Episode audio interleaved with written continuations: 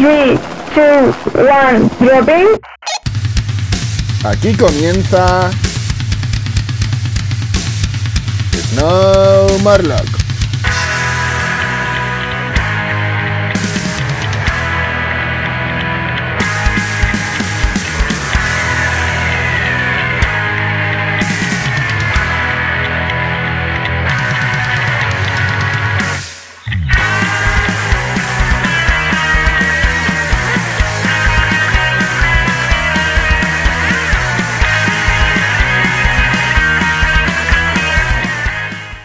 ¿Qué pasa, chavales, chavalas, amantes del snowboard en general?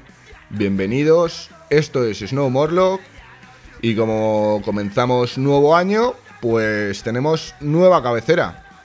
Mi nombre es Víctor y desde aquí mandaros un feliz 2021, que imagino que a estas alturas todos ya estaréis disfrutando de este maravilloso año.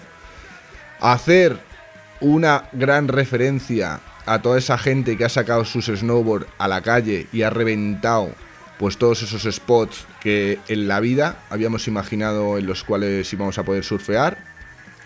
Y no me voy a enrollar mucho más. En el programa de hoy vamos a hablar del splitboard. Tenemos una gran invitada esperándonos. Tengo también por ahí un cachito de Martuca que me va a ayudar con la charleta que vamos a llevar a cabo. Os voy a recordar brevemente cuáles serían las formas de contacto para formularnos preguntas o cuestiones que creáis en las que os podamos ayudar y nos metemos de lleno con la charleta de Splitboard. Nuestro Instagram snowmorlock arroba snowmorlock y nuestro correo electrónico snowmorlock arroba gmail.com. Bienvenidos y como siempre decimos, sin más dilatación de ojete, comenzamos.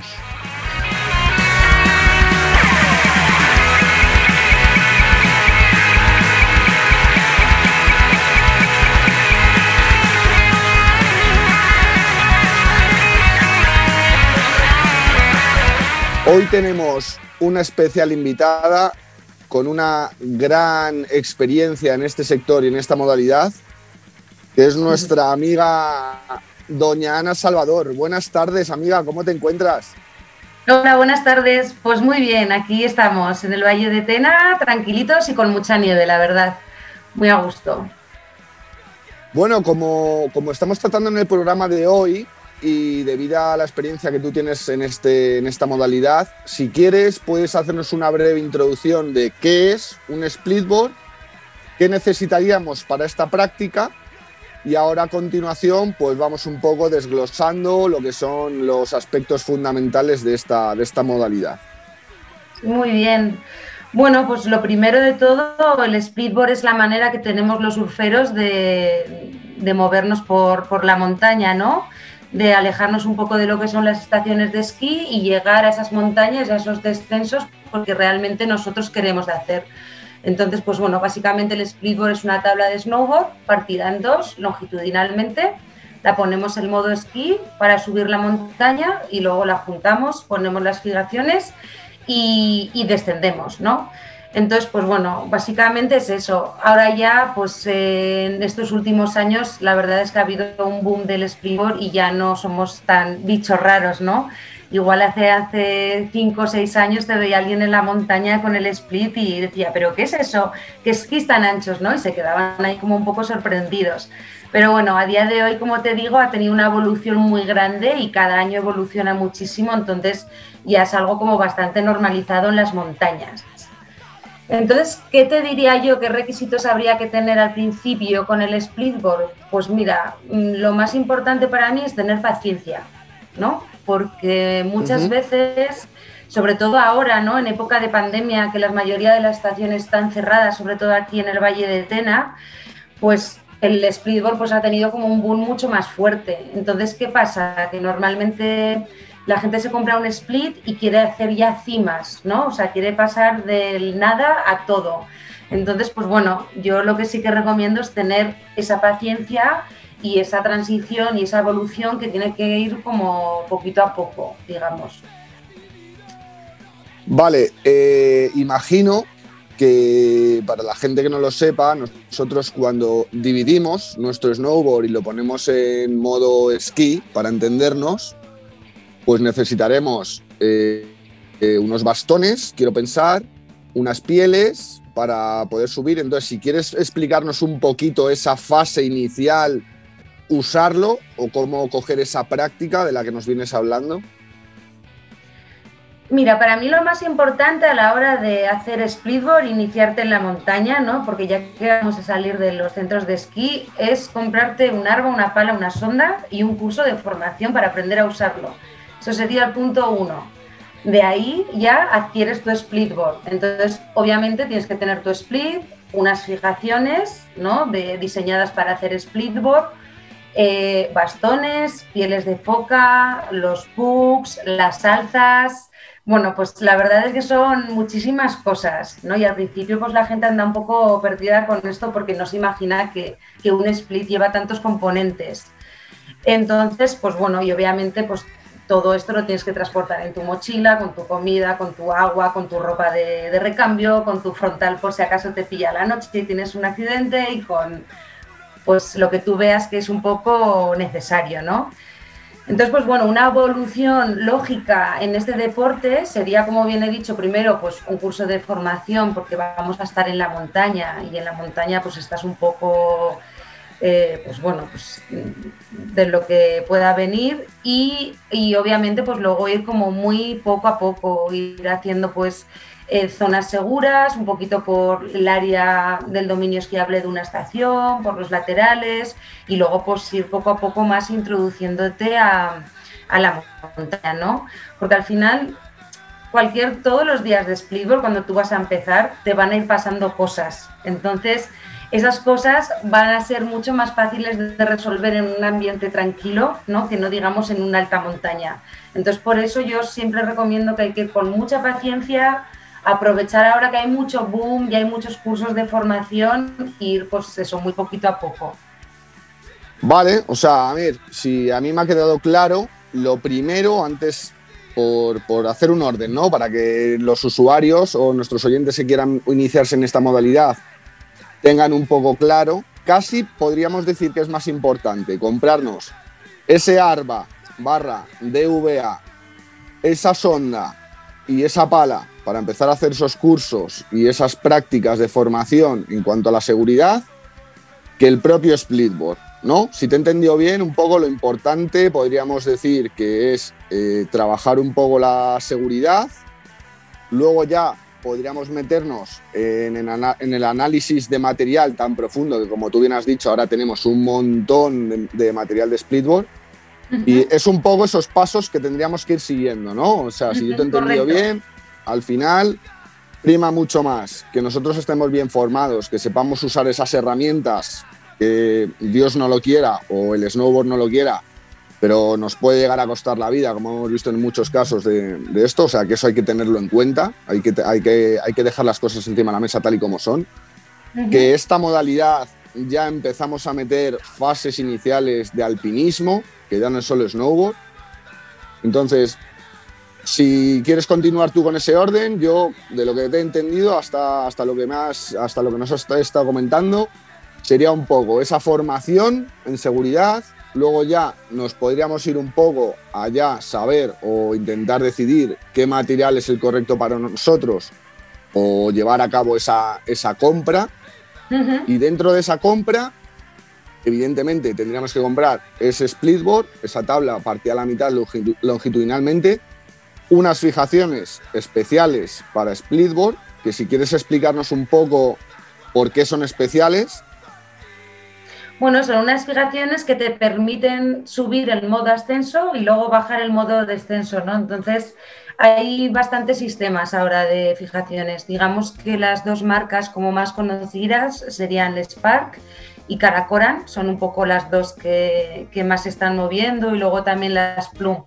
Al final cada marca eh, funciona un poco con su sistema, ¿no? Todas tienen, estas tres son un sistema diferente y luego está Boile que también es un sistema diferente, entonces todas tienen un, modo ascenso y un modo descenso, pero bueno, cada una piensa que su manera ¿no? de funcionar es la más correcta para hacer splitboard. Entonces, pues bueno, ya depende del usuario, a unos les cuadra una marca, a otros les cuadra otra. Yo te puedo decir un poco que para, por mi experiencia personal, eh, yo tengo unas fijaciones que la uso con bota blanda y hay otras fijaciones que las uso con bota dura, una bota de hacer travesía. Entonces, dependiendo el tipo de descenso y dependiendo el tipo de actividad que yo vaya a hacer ese día, pues llevo un tipo de fijación o llevo otro tipo de fijación, o llevo un tipo de bota o otro tipo de bota. Entonces, una vez, como tú bien has dicho, tenemos todos estos aspectos que hemos hablado por la mano, pues ahí ya tendríamos que ir un poco a qué tipo de splitboard yo quiero hacer, ¿no? Y qué tipo de montañas quiero bajar. Y ahí dependiendo un poco, pues ya te compras un material o otro. A todo esto, ¿vale? Y espero no liaros mucho, obviamente tenemos que sumar la técnica del rider, ¿no? Entonces hay que ser consciente de qué técnica tenemos y qué tipo de descensos puedo hacer, ¿no? Al final, sobre todo nosotros aquí en el Pirineo nos vamos a encontrar una Macedonia de nieves, vamos a encontrar hielo, vamos a encontrar papa, costra, eh, nieve polvo, entonces pues bueno, eso lo tenemos que tener muy, muy en cuenta también. No sé qué opinas tú, eh, me gusta un aspecto que has puesto encima de la mesa, que es el tema de ser consciente de la técnica que tenemos. Es decir, para que nos entendamos, no venirnos arriba. Si yo te he entendido bien, casi igual. Es mejor pecar un poco de precavidos y, no venirnos arriba. Me refiero tanto a la hora de hacer bajadas mm, técnicas como a la hora de comprar material. Quiero, em, a ver, para que nos entendamos. Igual es mejor comprarse un snowboard eh, de iniciación al splitboard que no nos suponga una inversión muy grande y que vayamos a dominar bien y que vayamos a disfrutar, a comprarnos un snowboard que sea la leche, pero que sea exigente y no sepamos realmente trabajar con él o que no tengamos el nivel apropiado para ello. Eso, Víctor, sobre todo más que con el splitboard, porque al final, mira, yo por lo que te digo un poco de todo tipo de nieves pirenaicas, para mí lo que mejor funciona es una tabla, un camber normal de toda la vida que va a tener un agarre en hielo bueno, ¿no? Entonces, para mí, por ejemplo, el splitboard y las bananas es algo totalmente incompatible, ¿no? ¿no? No me entra en la cabeza por ningún lado. Entonces, al final, por este surtido de nieves necesitas cuanto más agarre mejor. Eh, donde se suele pecar más que a la hora de comprar una splitboard, una tabla, suele ser en las botas. ¿Qué pasa? Pues que se ve, hay muchos tipos de botas dentro del splitboard. Hay botas blandas, botas blandas con el modo walking, botas blandas con modo walking y semicramponables. ¿Qué pasa? Que conforme la bota es más técnica, esta bota también es mucho más dura. Entonces hay muchos usuarios que igual ellos son más alpinistas y tienen menos nivel de snowboard que enseguida ya tiran por una bota semicramponable. ¿Qué pasa? Que luego la falta de técnica les hace que no tienen torsión en los tobillos y que técnicamente les cuesta muchísimo bajar, ¿no? Es un poco también lo que yo me voy encontrando un poco en el día a día en los cursos, ¿no? Con los alumnos que, van viniendo un poco. Entonces, sobre todo lo que hay que curarse un poco en salud en el tipo de, de botas que te vayas a comprar y sobre todo en el tema de splitboards, pues también obviamente no te vas a comprar aquí una splitboard cola de golondrina en el Pirineo, o igual sí, pero en realidad la vas a usar una vez al año o dos veces al año, ¿no? Entonces mi recomendación obviamente es una tabla de, de camber tradicional de, de, toda la vida que tú tengas un, un buen agarre. Y respecto un poquito mm, lo que hablábamos sobre la técnica, ¿no? Con, yo, por ejemplo, vengo del freeride de competición, competía con, con Nuria. Nosotros a la hora de hacer una bajada bajábamos al 110% de nuestras posibilidades. ¿Qué pasa? Que yo ahora, al cambio con el splitboard, yo estoy bajando al 70% de mis posibilidades. ¿Por qué? Porque estás en un medio que no te la puedes jugar mucho entre comillas, ¿no? Pues igual estás en una montaña que está a cuatro horas de la carretera. Entonces, pues bueno, un accidente en estas circunstancias pues podría pasar bastante factura, ¿no? Entonces, siempre dentro de nuestra técnica y siendo conscientes de ella, yo siempre es lo que te digo, pues hay días para todo también, ¿no? Y hay días que te apetece ir al 110%, pero normalmente siempre vas a ir como un poco al 70%.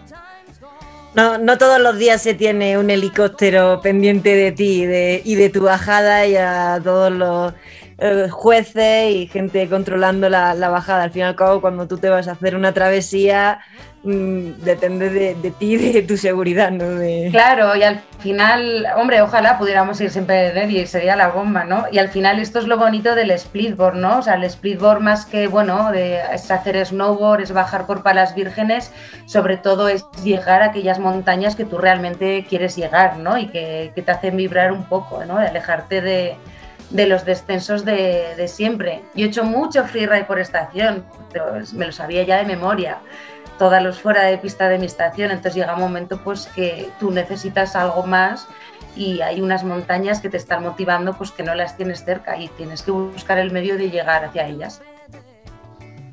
Me viene a la cabeza una cosa que creo que puede ser importante, que igual también eh, hay que tener en cuenta y es el tema de la preparación física. A la hora de hacer splitboard, imagino pues que hay que estar a tono.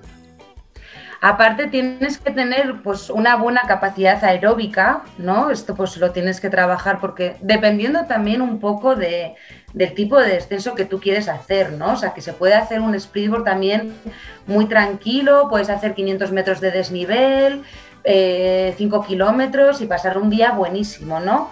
Yo hablándote un poco pues, de mi experiencia un poco hoy en día del splitboard, pues sí, obviamente requiere pues un, un buen aeróbico, ¿no? Y luego también si tú te encuentras fuerte, te vas a frustrar mucho menos, ¿no? Porque los principios en splitboard son muy duros y muchas veces quieres tirar la toalla. Entonces, al final, si tú estás bien preparado y tienes una buena base, tanto física como técnica, ¿no? Como de seguridad, pues bueno, vas, a afrontar todo esto de, una mejor, de una mejor manera. Entonces, pues bueno, pues eh, trabajo aeróbico, trabajo de fuerza y, trabajo de, cabeza también, ¿no? Eso te iba a decir que... Sí, pues, sí, dime, dime, perdona. Eh, no sé qué te iba a decir ya. no, eh, yo lo iba a enlazar justo con lo que tú acabas de, comentar, que es un poco el tema igual que tenemos que trabajar el aspecto físico, también tendremos que trabajar ese aspecto psicológico, porque al final vamos a estar solos, y pues te puede dar, quiero decirte, pues eh, igual a ti no te ha pasado, o igual sí, eh, que te puede dar un ataque de ansiedad o alguna situación un poco así comprometida que no la tengas dominada al 100%. Entonces, creo, yo por ejemplo, eh, la práctica de splitboard no la he llevado tanto a cabo, sé que Marta lo practica mucho más y Adán, que es nuestro compañero, el cual hoy no puede asistir, también es otro, otro fenómeno en este sentido, pues sé que lo trabajan mucho más. Pero no sé si también tendremos que hacer un poco de énfasis en, pues en esa relajación, ¿no? En, estar fuertes a, nivel mental por lo que pueda pasar, porque como tú bien has dicho, al final estamos solos y igual estamos a cuatro horas de una carretera y si tenemos cualquier tipo de problema, pues igual estar tranquilos eh, nos puede venir bien si tenemos algún tipo de problema. Hmm. Sí, bueno, al final lo que hay que hacer es ser previsor, pues mirar muy bien los partes de la meteo, organizar muy bien tus salidas, escuchar muy bien tu cuerpo de, cómo estás ese día y si puedes llevar a cabo esa actividad y al final todo con una buena planificación, pues, pues lo, vas a tirar para adelante, ¿no? Y, y, bueno, y siendo consciente de dónde quieres llegar a, dónde quieres llevar tu splitboard y si eres capaz de ello, ¿no? Entonces, al final, pues bueno, pues planificar y, ser consciente de cada uno de, lo que puede llevar a cabo. Vale, pues si quieres, has comentado una cosilla por aquí que creo que es bastante importante, que es el tema de la, de la previsión meteorológica, el tema de aludes. Entonces, si quieres contarnos tú un poco tu ritual mañanero, es decir, pues cómo sueles preparar tú tus salidas, en función de las temperaturas que te encuentres, pues qué ropa utilizar ese día o qué ropa no utilizar. Eh, ¿Dónde chequeas, por ejemplo, tú eh, la previsión meteorológica y el tema de los partes de aludes? Pues en todos lados. La verdad es que pues contrasto páginas, eh, miro Meteo Blue, miro Windy, miro Forecast, miro AEMET. Entonces, pues bueno, miras eh, tres o cuatro páginas y haces un poco una valoración de, las que, miras, ¿no?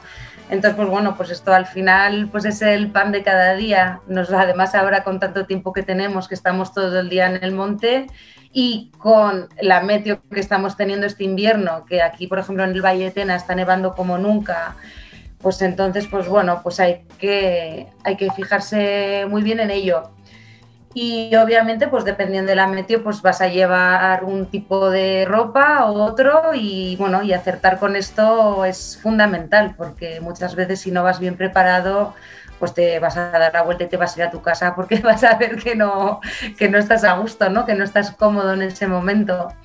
Y bueno, yo en tema, tanto mi material blando como mi material duro es de la marca de, de Salomon. Yo, por ejemplo, pues llevo toda la vida usando split de, de, Salomon, así que no te sé diferenciar mucho con, con, otras marcas porque, bueno, pues los llevo usando desde hace muchísimos años y, y, de ropa también.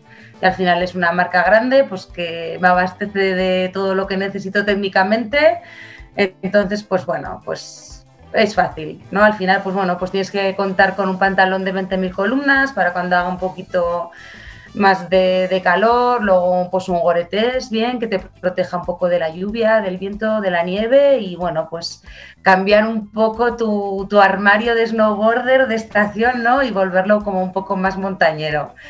¿no? Que al principio pasa, igual vas ahí con una chupa grandísima y la tienes que meter en la mochila y no te cabe, pues bueno, hay que ser previsor con todas estas cosas. Vale, y el tema de la comida y la hidratación, eh, ¿haces algo especial o cómo te, cómo te preparas todo eso? Porque claro, teniendo en cuenta que tenemos que meter un montón de cosas en la mochila. Sí. Bueno, yo ya sé un poquito lo que a mi organismo le sienta bien a la hora de comer cuando necesito un poco de pila y pues bueno, a mí me gusta mucho llevar plátanos. La verdad es que cada, pues cada hora intento comer medio plátano o alguna barrita de, cereales y obviamente pues té caliente también así que te da un poco de, empuje, ¿no? Y entra mejor en invierno que no el agua. Entonces, pues, pues eso no falla. Pues eso, pues plátanos, barritas y, y té, té caliente, ir hidratando, obligarte a hacer paradas, ¿no? Que a veces parece que no lo necesites, pero siempre necesitas. Entonces intentar pues cada media hora parar, sacar el té, beber un poquito y, y para adelante y luego pues por las tardes pues mucha hidratación, ya que estoy por mi cancarro de, de infusión, que es el segundo que me bebo ya. Y, y, nada, pues eso, pues al final cuidar el cuerpo e ir dándole gasolina, ¿no? Que, que todos necesitamos. Martuki, cuéntanos, que nos queda algo por ahí.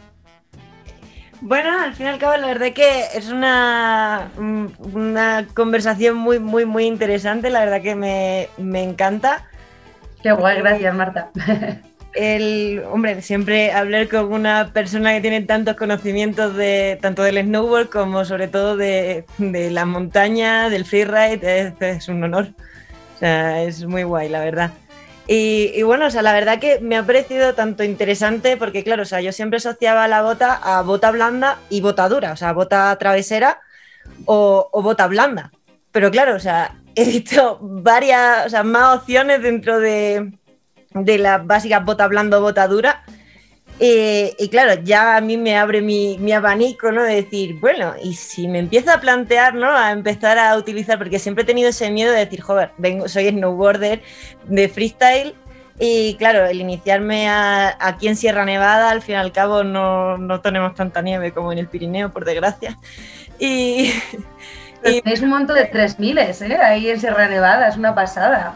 Sí, eso es lo más chulo, la verdad que el hacerla, pues el irte desde el pico del Veleta hasta el Mulacén, el poder hacer sí. incluso... Hay buen terreno. Hay, hay bastantes zonas chulas que, que, hacer y muy guay, pero claro, o sea, yo me estaba notando esa pequeña falta, ¿no? De decir, necesito ese avance de a lo mejor cambiar de bota, ¿no? De cambiar mi, mi splitboard ya, de tipo de, de, travesía que hago, de empezar a hacer de, de splitboard de bota blanda, a lo mejor quitarme ese miedo a botadura y pereza, quizás más que miedo, pereza, y meterme en botadura o a lo mejor no, no es necesario. O sea, cada uno eso ya va dentro del snowboard de cada uno. Claro, ahora Marta, o sea, tú no te imagines la bota dura de hacer splitboard como la bota dura de hardbooter de, paralelos, ¿no? O sea, porque tenemos, nos imaginamos eso. Lo que se hace ahora es eh, botas que serían un poco de esquí de travesía ligeras, ¿no? Se adaptan un poco al, al snowboard, al splitboard.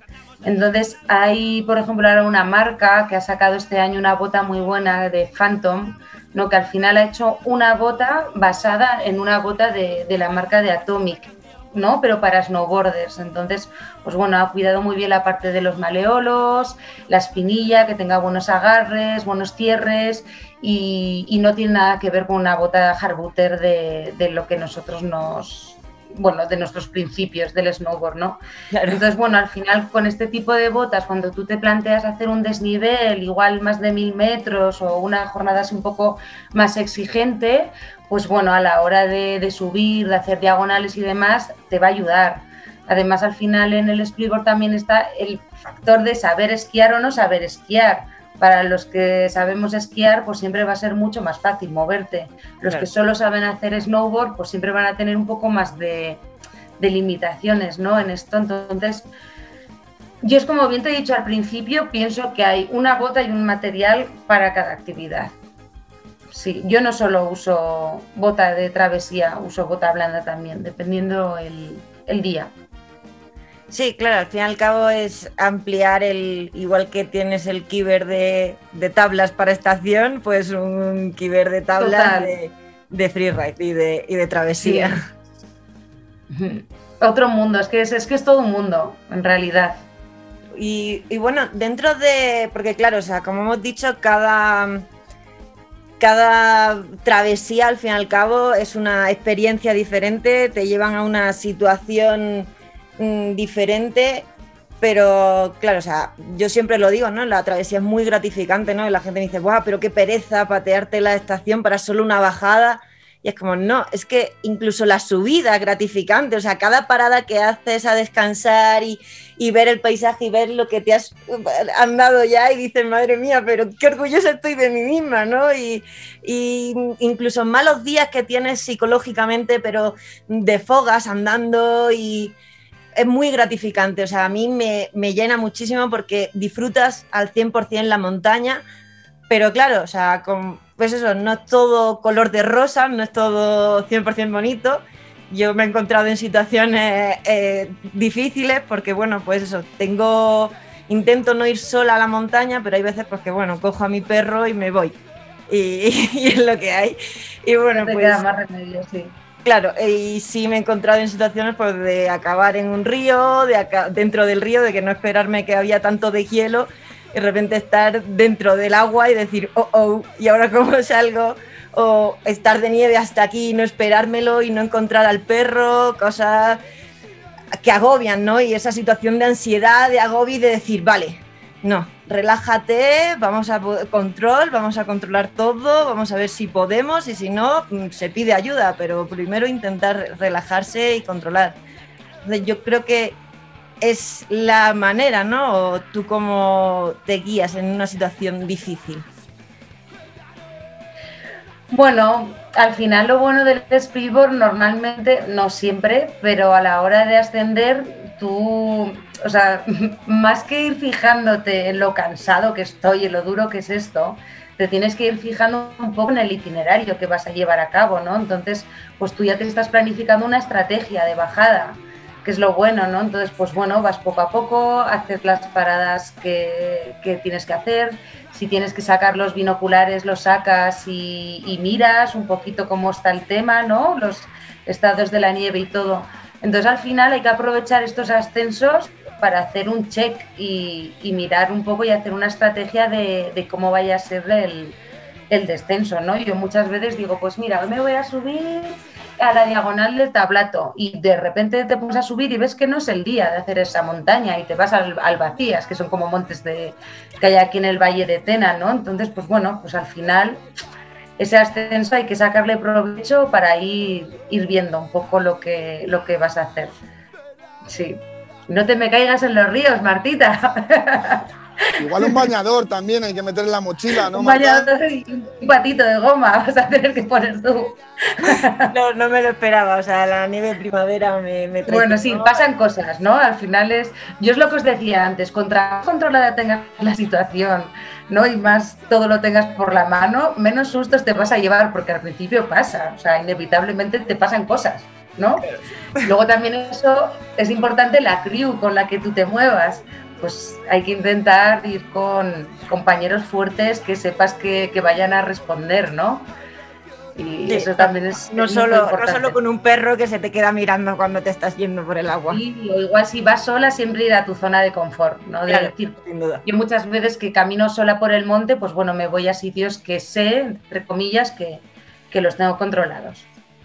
Yo, de hecho, a raíz de situaciones, pues bueno, sí, sin duda, esa situación eh, ha sido cuando he dicho, es que no puedo ir solo a la, a la montaña, lo más cómodo, pues eso, o sea, te haces el recorrido que aquí, por ejemplo, en Sierra Nevada, pues te coges la directa, te vas, llegas hasta Borreguiles y bajas el río. Y tranquilamente, al fin y al cabo es una horita, tranquilamente desde el pueblo, y es un recorrido que conozco y que pues, es como quien se va Claro. a la plaza. No, pero sí tiene que ser, está muy bien.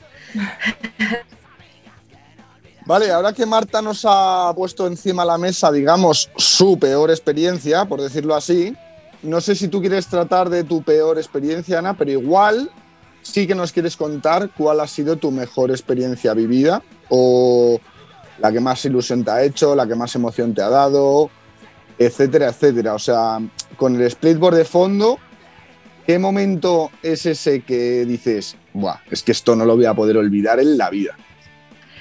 Bueno, pues eh, con el tema split, eh, para mí el mejor momento de mi vida lo tengo muy claro, fue cuando me fui a la Cordillera Blanca de, Perú, ¿no? Que empezó así como una utopía, como un sueño de eh, a ver si sería capaz de surfear ese tipo de, de montañas y, y, bueno, pues cuando me vi en ese tipo de montañas con mi splitboard, pues fue brutal, la verdad. Entonces, pues bueno, pues un poco siempre se te quedan en la mente pues esos momentos, ¿no? Que tú les echas mucha ilusión, les echas muchas ganas, trabajas mucho para ello. Entonces, pues cuando realmente te ves que, eres capaz y que, todo llega con, su trabajo y, ¿no? y con, la ilusión de cada uno, pues, pues me quedo con esos, esos momentitos buenos. ¿Y tienes algún spot, eh, tanto a nivel en España, Europa, a nivel del mundo, algún sitio que digas, joder, es que cada vez que vengo aquí es especial para mí? O sea, algún, algún sitio favorito? favorito. Pico, pico, favorito. Pues mira, favorito para mí, por ejemplo, en el Valle de Tena es la Sierra de, de Telera, porque me gusta mucho el splitboard en, en, canaletas y tenemos muchas canaletas. Y luego un sitio muy especial para mí es eh, alrededor del área de, bueno, en, en Mendoza, en, en, Sudamérica. Es un sitio que, que me impresiona mucho cada vez que voy, que además mi snowboard ahí hizo un, un boom. Eh, cada yendo temporada tras temporada fue un lugar que me ayudó mucho a evolucionar como, como freerider y, y es mi sitio favorito del mundo, sí, se podría decir, en Mendoza, en, Sudamérica. Vale, entonces, por ir finalizando esta, esta charleta tan, tan agradable que estamos teniendo, podemos hacer, si quieres, un pequeño resumen, aunque más o menos hemos ido tocando los puntos eh, claves de este tema, pero yo creo que si la gente te escucha a ti, que eres una tía experta en este tema, más que a mí, haciendo un resumen y una valoración de esta modalidad, pues seguramente la gente, aparte de que les va a gustar más escuchar tu voz que la mía, lo va, se lo van a tomar más en serio. Entonces, si quieres hacernos un pequeño resumen de las cosas que hay que hacer desde ese momento en que decidimos hacer splitboard hasta pues unos, unas fases un poco más adelantadas y ya con eso, pues si quieres, vamos finalizando. Bueno, lo primero de todo es de que desperta nada, o sea, que al final... Bueno, entiéndeme, más experta que yo eres. No, no, o sea, al final, cada vez que sales más al monte te das cuenta de que menos ideas menos idea tienes, ¿no? Entonces, al final yo creo que todo el mundo los que llevamos 10 años haciendo splitboard como los que llevan dos, tenemos que estar en una constante formación y, evolución ¿no? de, de, esto.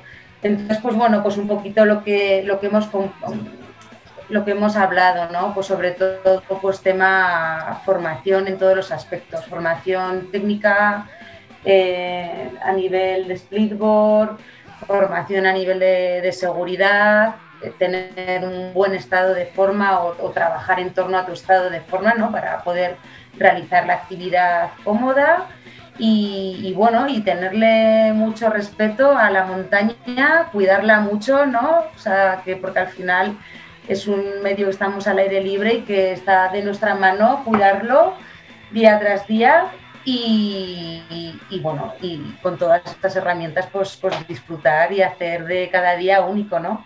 Que al final es lo que tiene el split, porque cada día es diferente, no es como un, un snowboard de estación. No sabes lo que, lo que te va a llevar el día, como bien os he dicho antes, que igual sales con una idea de hacer una ruta y al final acabas haciendo otra. Pues al final cada día es, sorprendente. Eso sí que igual no le hemos tocado un poco, ya por, finalizar en esto, eh, cuando tú haces una, una, ruta, una previsión de ese itinerario, eh, te haces alternativas B, C, quiero decir, pues oye, pues igual si no llego hasta aquí, es mejor que me meta por aquí en función de cómo estén las condiciones. Eso un poco, ¿cómo, cómo lo trabajas? Sí, pues siempre vas mirando, siempre vas mirando porque al final, pues bueno, vas jugando un poco con las orientaciones de, la montaña. Entonces, igual tú vas con una idea preconcebida, ves que no es viable y pues tiras por el plan B, ¿no? Eso sobre todo, pues bueno, pues a la hora de hacerlo en casa, que son montañas que tienes más frecuentadas, pues es bastante más fácil.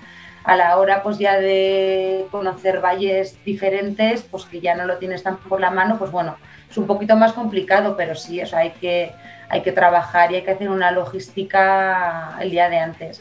Hay que hacer una logística tanto para una ruta de hora y media como para una ruta de, de 10 horas. O sea que hay que, mirarlo bien.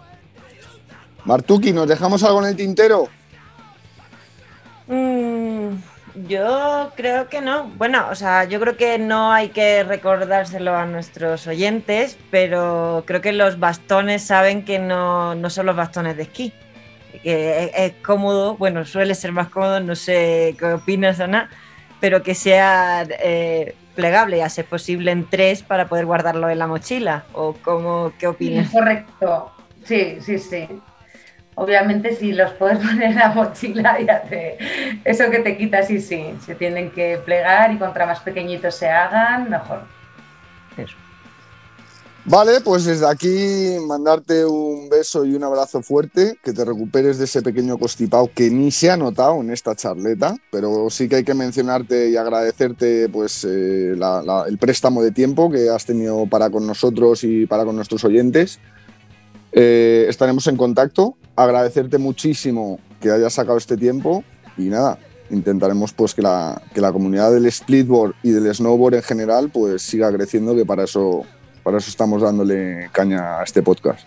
No, gracias a vosotros porque al final estáis haciendo un trabajo muy importante por la comunidad del snowboarder, ¿no? Al final ya sabemos que España no es un país de nieve, pero hay mucha desinformación del tema.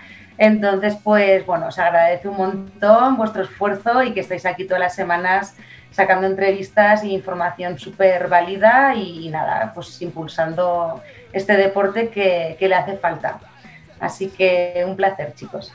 Quedamos en eso. Muchísimas gracias, Ana, y hasta la próxima.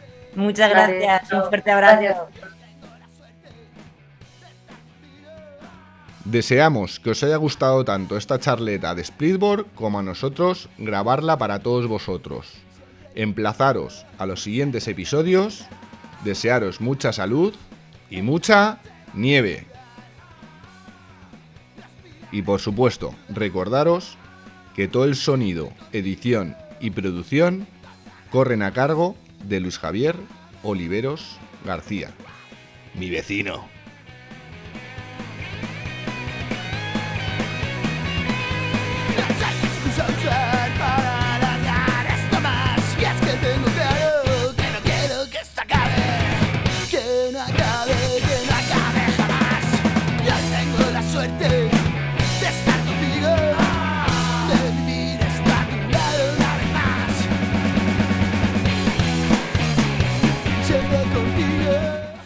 Snow Morlock recomendamos el uso de casco. Póntelo, pónselo. Y recuerda, dale al like y suscríbete.